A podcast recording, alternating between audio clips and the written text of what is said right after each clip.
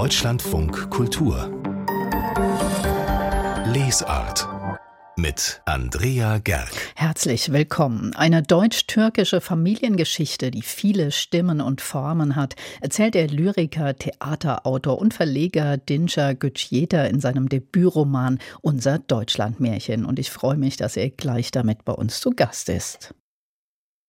Unser heutiger Gast ist preisgekrönter Lyriker, Theaterautor und Verleger, aber auch gelernter Werkzeugmechaniker und Gabelstaplerfahrer in Teilzeit. Dinscher Gütschjeta ist heute mein Gast, denn zu all dem an Talenten und Tätigkeiten, die ich da gerade aufgezählt habe, ist jetzt auch noch sein erster Roman gekommen. Unser Deutschlandmärchen heißt dieses Debüt und ich freue mich jetzt mit Dinscher Gütschjeta darüber sprechen zu, kommen, zu können. Hallo, herzlich willkommen nach Nettetal. Hallo, Frau Gerg. Sie haben ja in diesem Jahr den Hochel-Preis für Ihren Lyrikband Mein Prinz, ich bin das Ghetto bekommen. Erstmal herzlichen Glückwunsch. Danke Ihnen. So was ja, ist passiert. Ja, ja ich habe schon gerade gesagt, Sie bespielen ja so viele Klaviaturen. Wie kam es, dass Sie jetzt diesen Roman schreiben wollten? Was war das, das sich nur in dieser Form erzählen lässt? Also die Idee kam vor drei Jahren, als meine Verlegerin Nicola Richter mir geschrieben hat, Dinscher, in sozialen Medien lese ich immer wieder deine schönen Anekdoten über deine Mutter oder über deine Vergangenheit, über deine Kindheit. Äh, sollen wir diese Postings nicht veröffentlichen, also im Buchformat. Und ich habe ihr dann das Angebot gemacht, nein, Nicola, also ich arbeite an einem anderen Manuskript äh, seit zehn Jahren schon. Äh, es liegt in der Schublade. Ich schaue mal, was ich daraus machen kann. Und so ist das Deutschland oder unser Deutschlandmärchen entstanden. Und das ist ja die Geschichte einer Familie, ihrer Familie. Die Eltern kamen als Gastarbeiter nach Deutschland. Die Mutter Fatma erzählt, die Großmutter. Dann gibt es einen Erzähler, der auch Dinja heißt. Es gibt Familienbilder in diesem Buch, Gedichte, kleine Szenen. Mir kam das so ein bisschen wie so ein sprechendes Familienalbum vor. Also ähm, die Überlegung war ja auch, es ist nicht nur die Familie Guccieta, die in diesem Buch atmet. Es ist äh, ja auch ein Abbild der Gesellschaft seit den äh, 60ern hier in Deutschland, was passiert ist, unter welchen Umständen äh, die Menschen gelebt haben und zu welchen Berührungen, zu, wel zu welchen Begegnungen es kam. Und das alles, was ich hier von meiner Mutter, von meinem Vater oder von Bekannten, also es war auch so eine große Recherche für mich. Mhm. Ich habe fast mit allen Familienmitgliedern darüber gesprochen. Eigentlich beginnt ja die ganze Geschichte mit meiner Urgroßmutter an, die aus Kavala nach Ägäis gezogen ist. Und dann übernimmt meine Oma ihre Stimme, dann meine Mutter ihre und dann kommt es zu einem Dialog zwischen dem Sohn und der Mutter. Und diese verschiedenen Figuren, vor allem aber die Frauen, fand ich, die haben ja wirklich ein hartes Leben, viel, viel Arbeit dann in der Fabrik, auf dem Feld. Und irgendwie haben die alle unfähige Männer, deren Schulden sie abbezahlen. Was denken Sie, woher das kam, dieses sich fügen in so ein hartes Schicksal? Was ist das für eine Haltung dahinter? Mm, also es wird ja immer in der Öffentlichkeit über das starke Bild des Mannes, also besonders jetzt in unserem Kulturkreis. Ähm, es wird immer das starke Bild des Mannes gezeigt. Aber im Grunde, wenn man tief in die Geschichte, in die Lebensgeschichten reinschaut, dass dann sieht man, dass es doch die Frauen sind, die alles auf den Beinen gehalten haben und die natürlich einen ganz größeren Überlebenstrieb zeigen. Bei mir in der Familie war es so und ich weiß auch, dass es in vielen anderen Familien genauso war. Und es waren nicht nur die armen äh, Frauen, die zu allen Ja und Amen gesagt haben, nein, die haben gekämpft. Die wollten ihr eigenes Leben leben, die wollten ihre Kinder großzüchten, die wollten aber auch nie äh, in die Knie gehen. Das wollte ich auch mal zeigen. Und war Ihnen das für Sie auch als Schriftsteller interessanter, sich in diese weibliche Perspektive hinein zu versetzen? Also hm, Rilke sagt ja, das Schreiben, also Literatur hat kein Geschlecht. Und ich habe seit meiner Kindheit diese Geschlechter irgendwie, äh, männliche Sprache oder weibliche Sprache irgendwie immer abgelehnt. Es ist auch eine Art Schauspielkunst. Man schlüpft in eine Rolle. Und hier war es so, wie kann ich die Sprache, die Stimmen der Frauen wiedergeben. Es war für mich ein Experiment, ein Versuch, aber auch eine ganz große Freude, auch eine ganz große Erfahrung. Ich hoffe, es ist mir gelungen. Sie haben ja mal in einem Interview gesagt, das fand ich ganz interessant, dass Sie ähm, Schreiben als Ausgrabung verstehen. Wonach suchen Sie denn da, wenn Sie schreibend graben? Also zum Beispiel Aktuell ist die Fluchtgeschichte sehr, ähm, also in Deutschland, also man liest es in Medien, man liest es überall. Aber wenn man in die Geschichte reinschaut, in jeder Familie gibt es eine Fluchtgeschichte. In jeder Familie gibt es Menschen, die gescheitert sind, die nicht weitergekommen sind, die gelitten haben.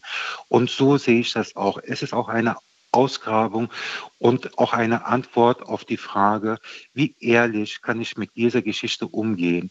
Wie nackt kann ich in den Spiegel schauen und wie, ähm, ja, ohne jetzt alles irgendwie so auch ins Lächerliche zu ziehen oder irgendwie daraus hm, etwas Gestelltes zu basteln, mit dieser, mit diesen Stimmen, mit diesen Gesichtern, mit diesen Spuren. Ähm, es ist auch eine eigene Reise. Man versucht auch unter seine Haut zu gehen. Das heißt, Sie es, haben auch noch mal selbst was Neues über Ihre Herkunft erfahren bei diesem Projekt. Natürlich. Also es war eine Recherche, was mich am meisten überrascht hat. Ich war verblüfft. Und ich habe jetzt heute, also mit 43, auch ein ganz anderes Bild über meine Mutter, über die Frauen.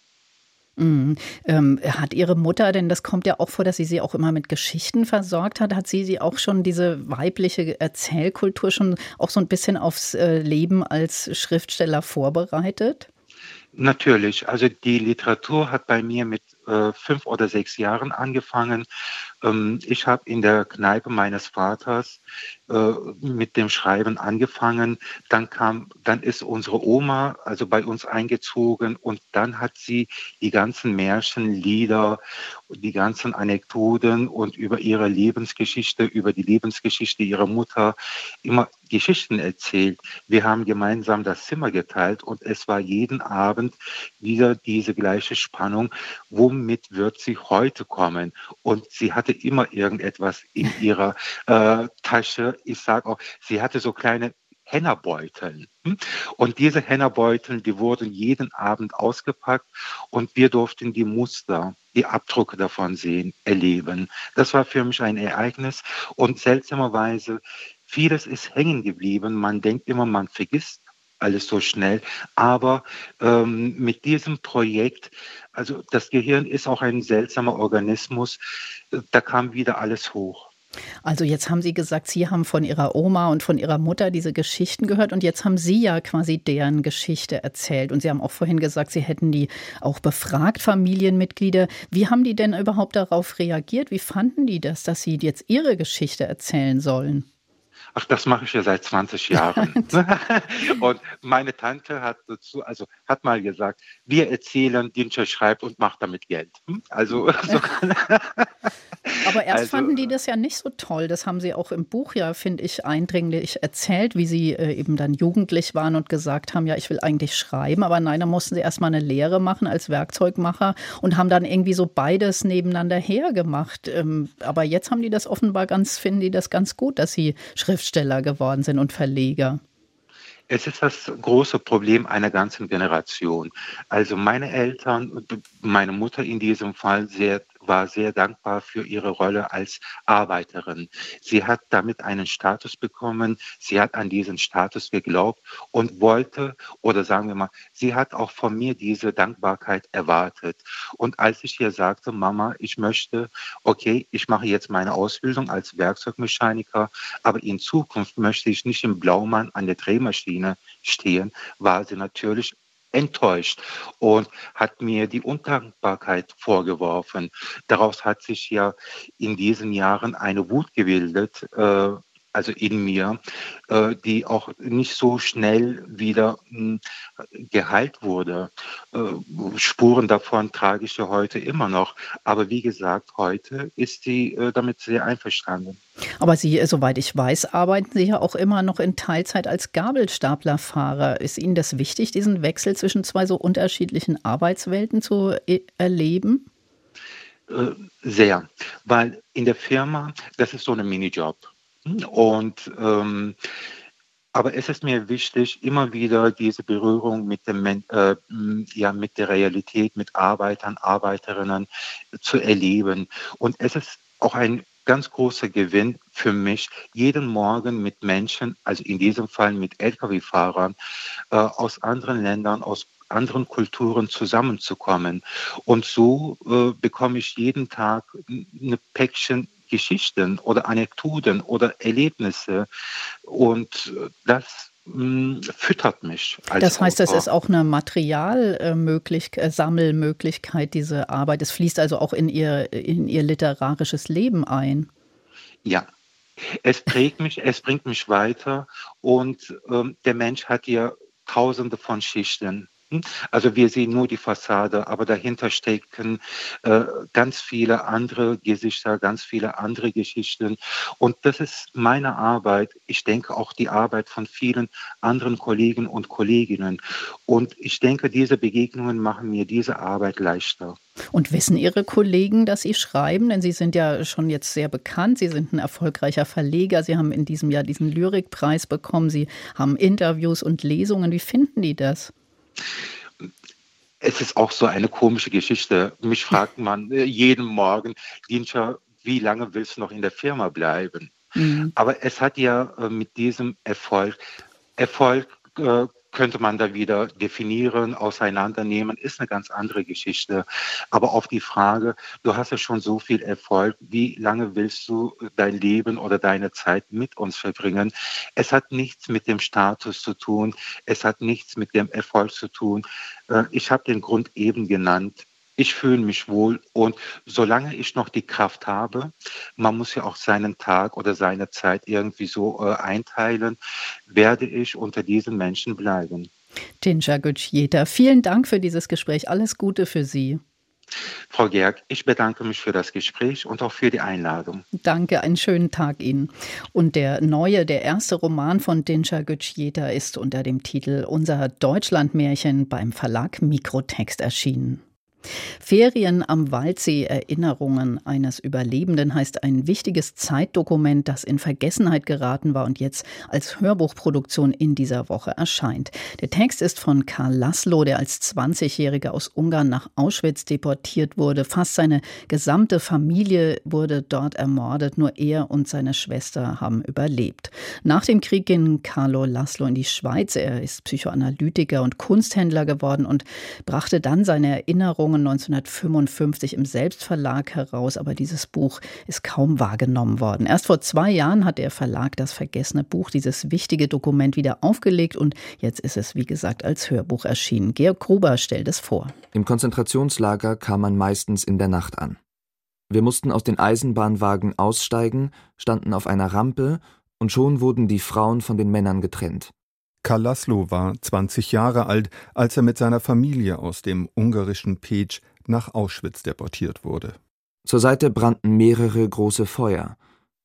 Es werden wohl aus hygienischen Gründen die Kleider verbrannt, dachten wir damals beim Anblick der Krematorien.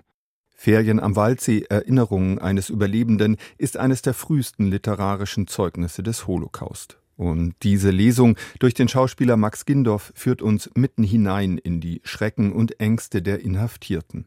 Unter allen SS-Ärzten spielte Dr. Mengele, der uns schon bei der Ankunft auf der Rampe erwartet hatte, eine ganz besondere Rolle. Das Buch erschien 1955, zehn Jahre nach dem Ende der Nazi-Herrschaft, als Mahnung, nicht zu vergessen, wozu Menschen fähig sind. Mengele kam jede Woche mehrmals in unser Lager. Seinem Kommen eilte meistens die Nachricht voraus, Mengele kommt. Sie verbreitete sich schlagartig im ganzen Lager. Mengele kommt genügte, um bei allen Lagerinsassen, ganz besonders aber im Krankenbau, entsetzliche Angst hervorzurufen. Mengele kommt war gleichbedeutend mit der Tod naht oder die letzte Stunde hat geschlagen oder auch alles war umsonst. Bis zu seinem Gehen war niemand von den Häftlingen in Sicherheit. Es konnte passieren, dass er den Häftlingsarzt, der die Kranken vorstellte, aus einer Laune heraus mit in die Gaskammern schickte. Es war keine Seltenheit, dass er die Kapos, die mit Schlägen die Todeskandidaten auf die Lastwagen hinaufzwingen mussten, auch auf die Wagen jagte. Karl Laszlo beschreibt das Lagerleben, die Hierarchien, den Hunger, das Leiden an Krankheiten, die Grausamkeiten, die Kälte, auch die Kälte zwischen den Häftlingen. Es gibt aber auch Menschlichkeit. Der Ich-Erzähler bekommt Brot von einem Zigeunermädchen, wie er es ausdrückt, das wenig später in die Gaskammern geschickt wird. Freundschaften sind selten von Dauer. Weißt du, warum wir vielleicht zum ersten Mal im Leben wirklich alles sagen können? Weil wir alle sterben werden. Alle. Ausnahmslos. Du und ich und alle anderen. Ich spreche zu einer Leiche von morgen. Und es spricht der Rauch vom Kamin des Krematoriums zu dir. Hier, hinter diesem zehnfachen Stacheldraht ohne Namen, die meisten auch ohne Nummern, weniger wert als das Fett, das aus unserem Körper fließen wird und aus dem Seife gemacht wird, hier, wo wir es zum ersten Mal glauben müssen, dass wir sterben werden, hier sind wir frei. Da, wo wir fast nichts mehr sind, da sind wir am meisten etwas von uns selbst. Karl Laszlo war ein Mann, der sich nicht als Opfer sehen wollte. Nach dem Krieg wurde er Psychoanalytiker und Kunsthändler in Basel. Ich habe das Ganze angeschaut wie einen Fellini-Film, erklärte Laszlo in einem Interview Jahrzehnte später. Ich habe gesagt, wir sind in der Hölle. Das ist ein unglaubliches Erlebnis, in die Hölle zu gehen, und ich bin aus der Hölle zurückgekommen. Zurückgekommen, um Zeugnis abzulegen, um zu berichten, distanziert, fast lakonisch, so als könne er sich so schützen vor dem Leid. Und so spricht auch der Schauspieler Max Gindorf diesen Text. Er füllt ihn aus, ohne zu dramatisieren. Es ist schwer aushaltbar, dem Erzählten lange zuzuhören, denn auch wenn manche Episoden sogar ins Absurde driften, bleibt das Grauen allgegenwärtig. Eine beeindruckende Lesung. Erinnerungen, die in Erinnerung bleiben. Man kann den Überlebenden nicht darüber verhören, was die Befreiung ihm im Grunde bedeutete. Er wird es nicht wissen.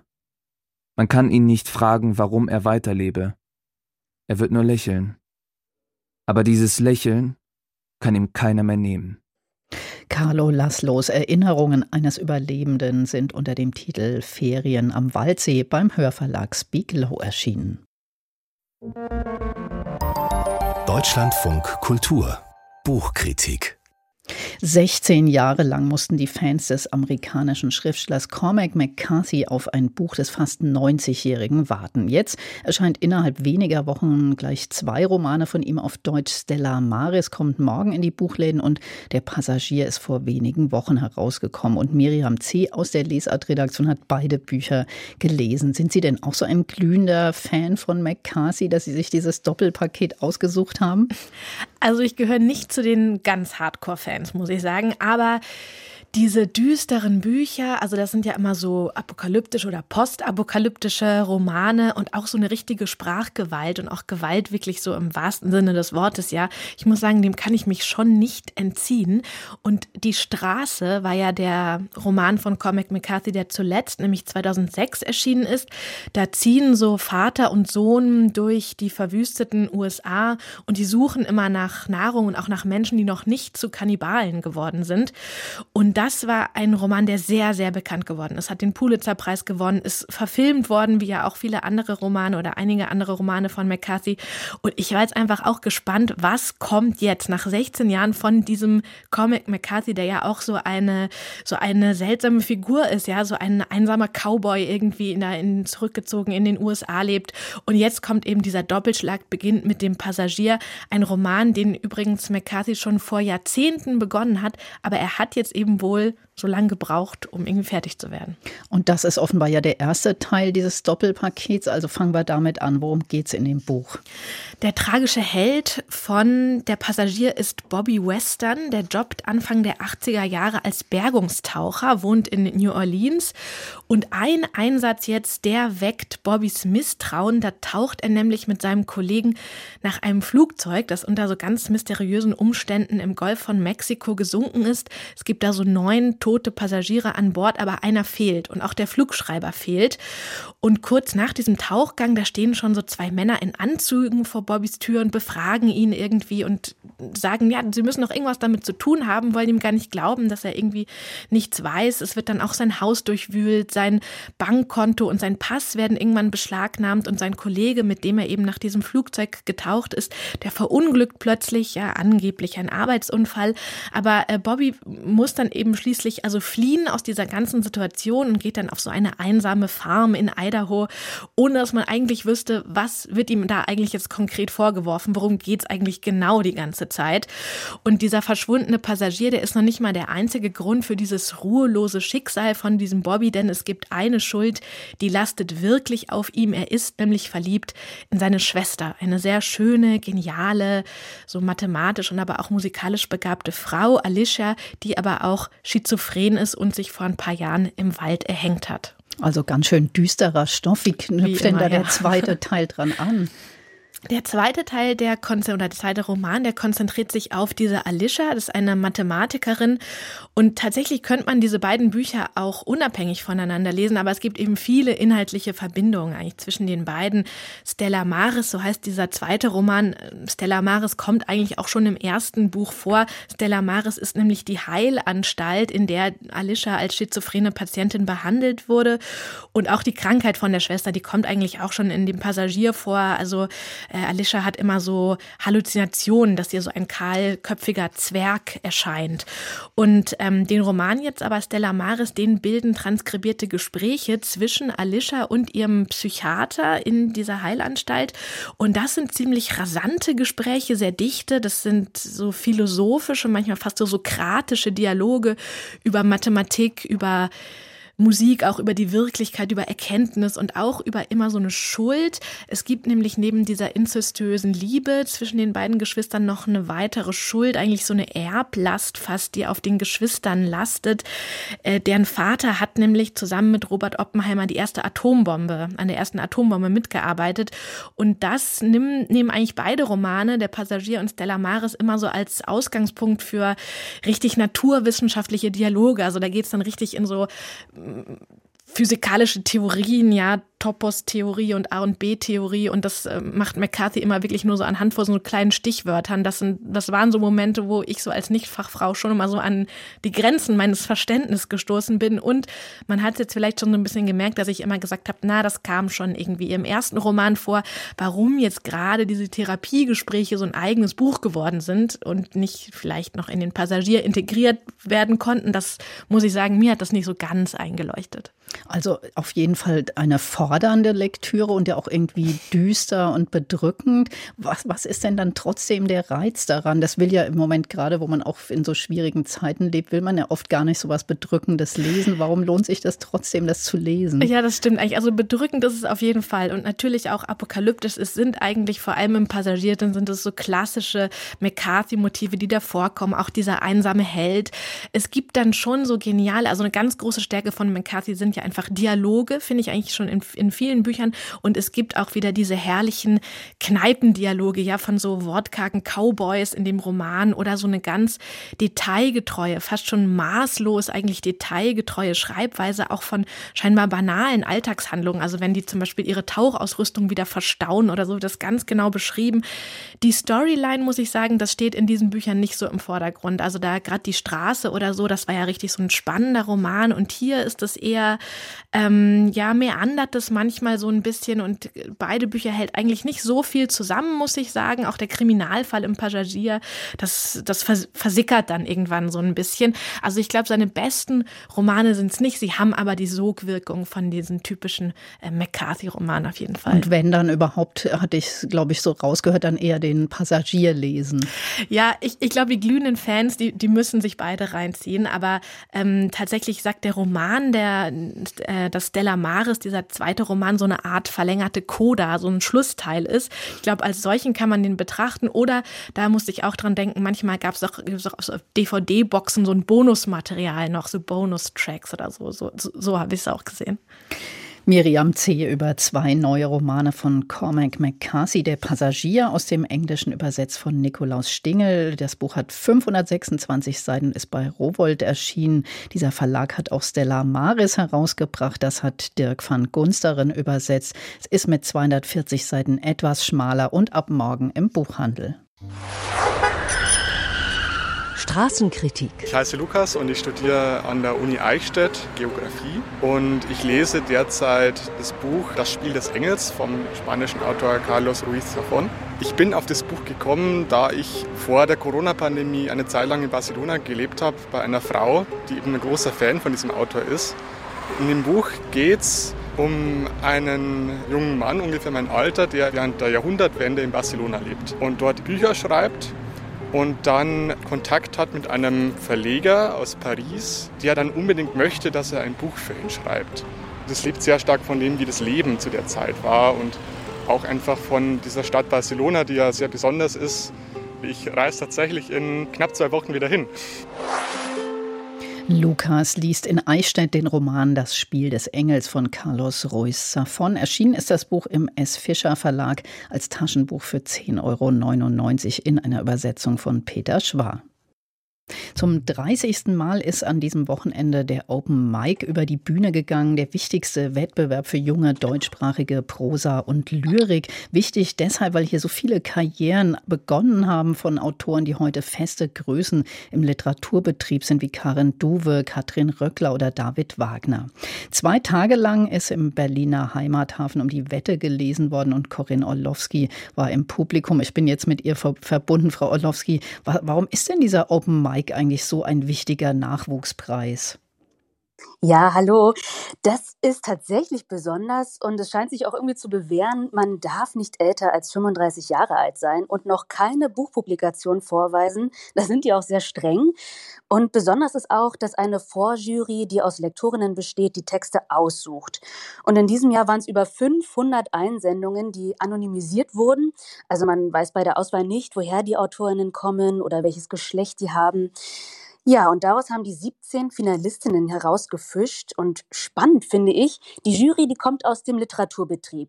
Die entscheidet aber nicht, wer am Ende gewinnt, sondern vor Ort hört eine Jury zu und die besteht aus bekannten Autorinnen. In diesem Jahr waren das Susanna Gase, Madame Nielsen und Nadja Küchenmeister. Also prominent besetzt. Und das Ganze mhm. ist ja auch so eine Art Pflichttermin für die Talentscouts der Verlage. Die suchen ja auch immer tolle Manuskripte. War das in diesem Jahr auch wieder so? Ja, das war ein richtiges Klassentreffen. Also Agentinnen und Lektoren aus allen großen deutschen Städten und Verlagen waren da. Und die sind da, weil es da jemanden zu entdecken gibt. So der Open Mic gilt irgendwie quasi als äh, in der Branche so als Stimmungsbild. Was passiert da gerade in der jungen Literatur? Was gibt es Neues? Und weil es da eben nicht so um Spektakel geht und um keine Bewertung, ist die Stimmung da auch ausgesprochen gut. Wahrscheinlich kommen wir deswegen auch jedes Jahr alle wieder. Mhm. Und gab es denn auch jetzt richtig was zu entdecken? Wer hat denn in diesem Jahr gewonnen? Ja, die Jury hat drei gleichwertige Preise vergeben. Es gibt also jetzt keinen ersten Platz oder so. Ähm, gewonnen hat Patrick Holzapfel, 33 Jahre aus Augsburg. Er ist Kurator und Filmemacher. Und genau genommen hat er eigentlich gleich zweimal gewonnen, nämlich neben dem Hauptpreis auch den Taz Publikumspreis. Der hat einen ganz ungewöhnlichen Text über das Gurgeln vorgetragen, und zwar aus der Perspektive eines älteren Mannes. Jurorin Nadja Küchenmeister hat den Text bei der Laudatio so schön Etüde in G genannt, und wir können ja mal reinhören in den Gewinnertext. Zum Beispiel weiß ich jetzt, dass das Gurgeln mit dem Gurren verwandt ist. Beide folgen dem Ruf der Gur, jener breiigen, erdigen, aus Gestein hervortretenden Flüssigkeit, die wiederum mit dem Gären, also dem schäumenden Aufbrausen zusammenhängt. Es ist ein Urgeräusch aus dem Inneren des Seins. Das G ist der tiefst liegende Buchstabe. Er klingt, als würde er uns in der Kehle stecken bleiben, als würde er uns direkt an die Gurgel gehen. Das G bringt uns aus uns selbst heraus um. Wer Stottern imitiert, nutzt das G. G, G, G. Ich finde, da hört man nämlich auch schon ein bisschen raus, dass das so ein durchkomponierter Text ist. Der hat auch durchaus seine Schwächen, aber der hat mir auch enorm imponiert, weil er so geräuschvoll ist und da hat die Lesung auch profitiert. Ja, und ähm, in der Form fand ich ihn auch interessant, weil der auch sehr philosophisch ist. Und daneben wurden noch zwei Lyrikerinnen ausgezeichnet. Ein Gedichtzyklus von Greta Maria Pichler aus Bozen, die auch im Publikum viel Jubel bekommen hat. Und Alexander Rudolfi mit seinen sehr rhythmischen Gedichten. Und mir ist auch aufgefallen, alle drei haben einen engen Bezug zu Österreich. Zwei wohnen da und der dritte an der Grenze. Also, dass man nichts zu bedeuten hat. Das stimmt. Es gibt ja aber auch immer wieder Kritik am Open Mic. Da heißt die Qualität der Texte wäre einfach gar nicht gut genug für die Öffentlichkeit. Wie haben Sie das diesmal wahrgenommen?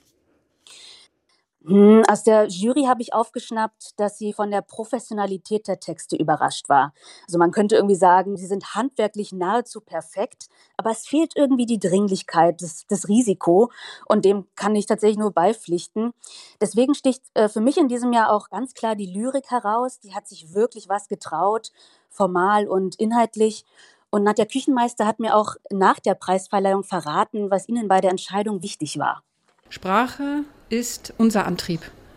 Themen sind wichtig, Plot ist wichtig, wichtig ist aber in der Literatur vor allem, wie wird Leben in Literatur verwandelt. Und diese Texte setzten alles auf die Sprache, haben auch einiges gewagt, sind auch hier unter ausgeglitten. Und wir wollten auch Texte auszeichnen, von denen wir wussten, nicht alles wird vielleicht jede von uns im letzten Detail überzeugen, aber sind diese Texte voller Sprache, die uns überzeugt und wir können sagen, ja, ja, ach, ich, ich freue mich über die Entscheidung und ich denke, die Jury hat nach Stimmen gesucht, die noch Potenzial haben, sich zu entfalten und das ist ihr wirklich gelungen. Gab es denn so insgesamt, wenn Sie jetzt nochmal das äh, Revue passieren lassen, irgendwelche Tendenzen oder Trends? Sowas interessiert uns ja immer. Mhm.